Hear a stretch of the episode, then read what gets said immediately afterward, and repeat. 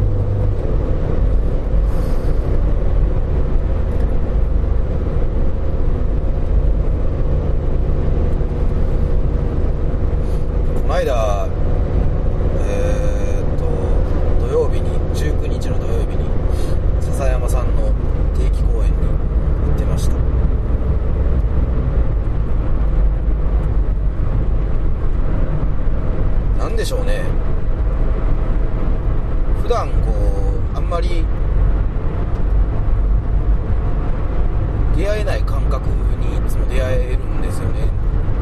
笹山さんの定期公演はもしかしたらすごいもったいない時間の使い方を俺はしてるのかもしれない。あの人のライブを見に行った時毎回。でもまあ毎回行っちゃうねんけど。毎回ではないけど。行ける時はあの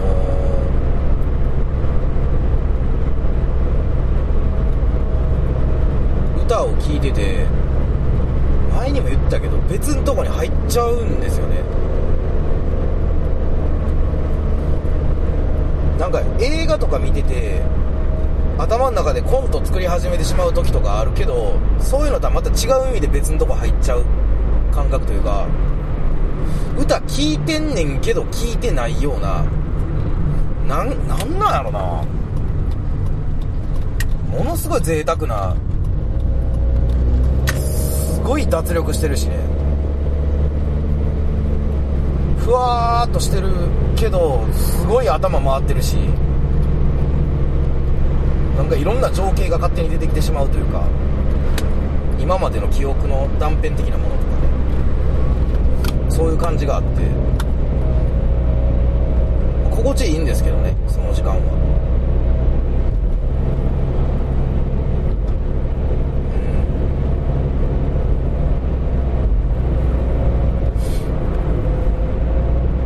でま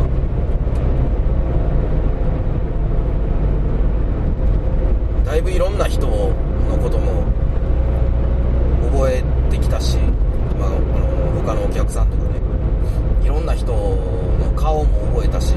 名前も覚えてきてなんかいろんな人と出会っていろんな人と喋ってるとめっちゃ普遍的な普通のこと言うけどいろんな人がおるなっていうことやろねその中でうんルーシーとも喋ってたこととかそうやな澤田さんと喋ってたことで結構俺の中でいいすごいいい刺激になったことがあって。なるほどなと思ったことがいろいろあって、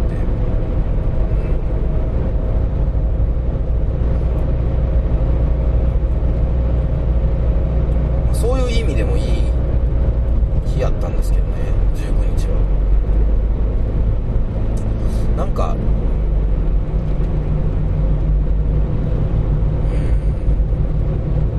ポッドキャストまあこの「うん、羅針日記」っていう番組はポッドキャストの定義っていうのがはっきりまだ分かってないけどその iTunes に登録っていうのをしてないとポッドキャスト番組ではないのかどうかなんかよう分からへんけどこの番組もそうやけどポッドキャストとかっていうのをなんかどういうことなんかなとか考えたりいろいろ人と喋ってるとすごく思ったことがあって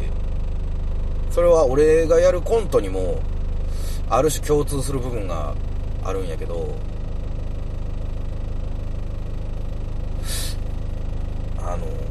さらけ出すという芸なのよねある種の。なんか何の芸もないですみたいなことを言ってる人がおんのかどうか知らんけどまあそういううんなんていうのスタンスというか構え方というかそういう感じになんかなりがちな気がするけど、まあ、言うも知らんけど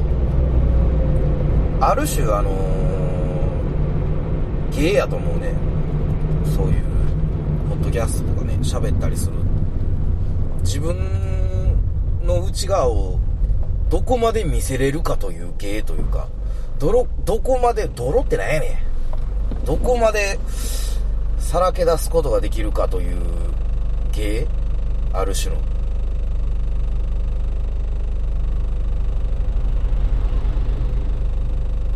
それがこう、なんていうの？さらけ、さらけ出せば出すほど面白くなるのかというものではないんやけど、そういやな、そういう楽しみ方のものではないな。どこまで、出せるのかという、でも、そういう楽しみ方のものではないけど、一方ではそういう楽しみ方もできるもんやな。その人を楽しむという意味その人を売るということに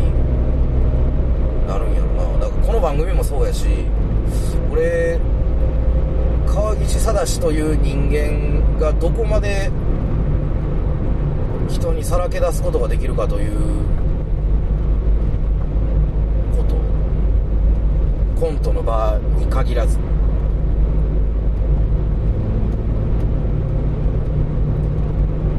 というのがなんか結構うん。なんかそういうことなんやなってちょっと思って。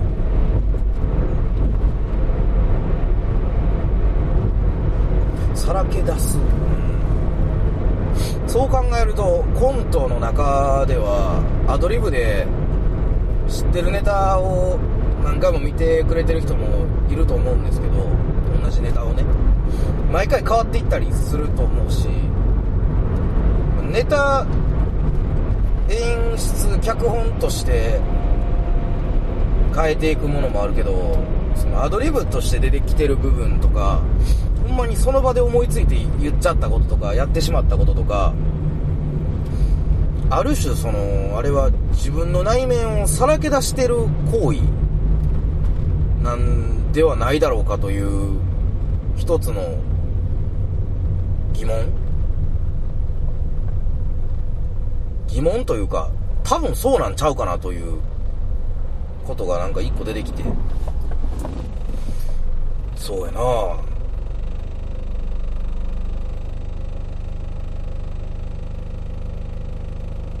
まあだからこうアドリブで、結構こう自由に、でもそういう問題じゃないか。アドリブ要素が強いネタやから自分をよりさらけ出すことができるって言ったらそういう問題じゃないしね。あの、そういうことじゃないしね。例えば、もう、ム・カーネルソンとか、チャベス・ボッチャマみたいにこう本に書いてある文章を読んでいくコントで同じ文章を読んでたとしても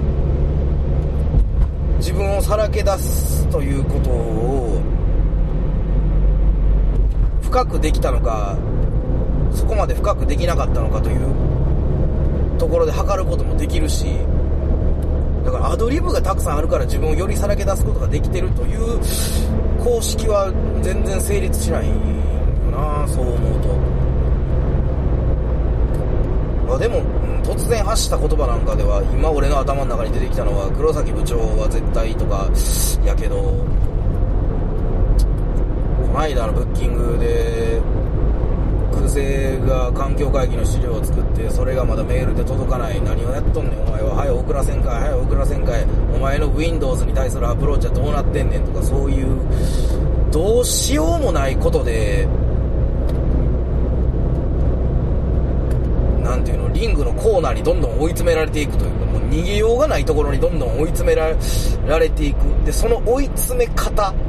追い詰めていく過程での追い詰めていくことによって自分が何かを発散しようとしてるというか何かを出そうとしてる人間という要素がある種俺にもあるからああいうアドリブが出てくるわけであって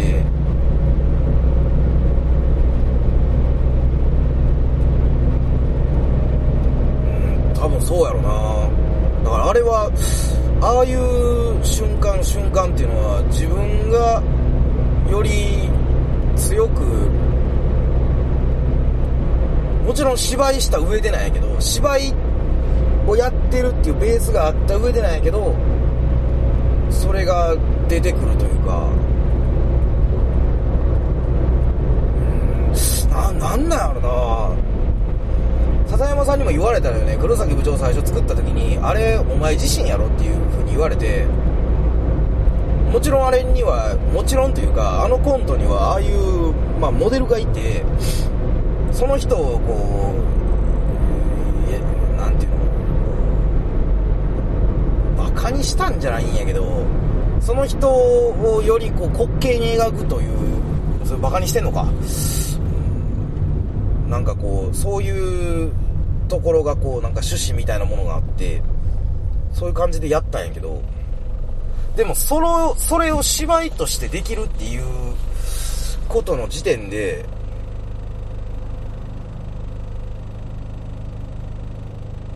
どっか自分が出てるというか、俺自身にもそういう要素があるから、そういう芝居になってていくというか、もう思いついた時点でそれはもう俺やから、モデルがあったとしても、俺の中で咀嚼して出てきた段階で、それはもう俺が出てきてるだけの話やから、誰かを見て、何かを思った段階で、自分の中にあるものの、なんかの、が入ってる引き出しの鍵がカチャッとなんか開いて、ああ、こんなとこにこんなん入っとったんやっていう風に見つけれてるのかな。でも多分そういうことなんやろね。だから、周りの何かが俺に何かのきっかけをくれて、自分の中に入ってる何かに気づいてそれを引っ張り出してくるという作業をやってるから、それをやっていくことによって、何回も重ねて、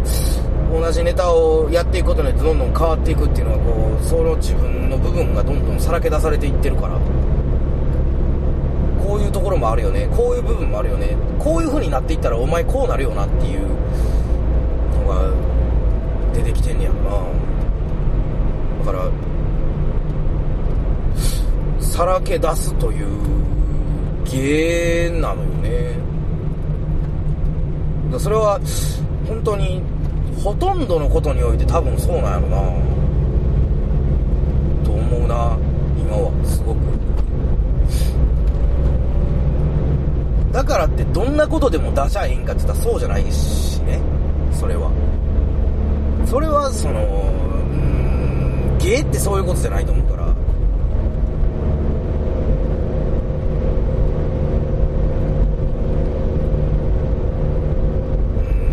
芸ってそういうことじゃないからね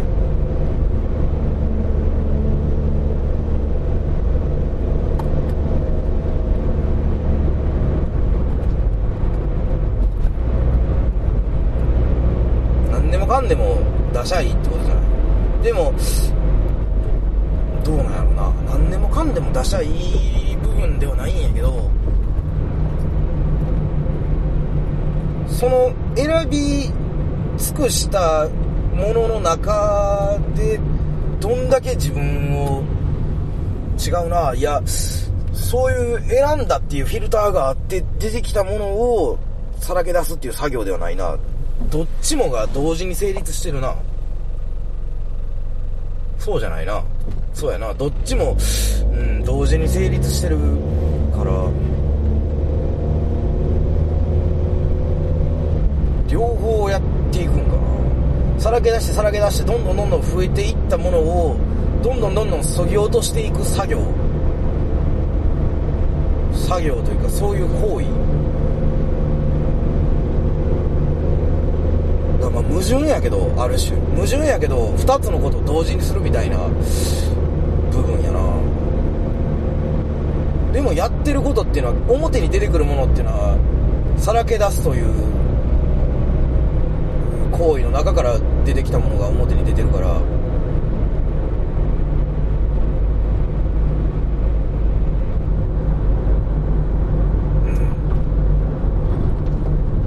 でもそのさらけ出すさらけ出し方とさらけ出すっていうこと自体の解釈の仕方がちょっとなんか俺の中では変わった気はするうん。まあなんかだからすごくいいいろんななんか、まあ、刺激というかそういうのがったんだ。からこれも一緒やわな。黒崎部長のモデルになった人を見ててなんか感じたっていうのと一緒なんやろなおそらく。と思うな。まあ、あの、何をどう思ったかは、そのうち、皆さんの身に触れるところでやるつもりなので、まあまあ、そんなにめちゃくちゃ先のことじゃないけど、まあ気長に待っててもらえたらって感じですけど。ということでもう着いちゃいましたんで、えー、次回、川木最初のライブは12月3日、えー、神戸16ビットでございます。皆様のお越しを心よりお待ちしております。それでは、さよなら。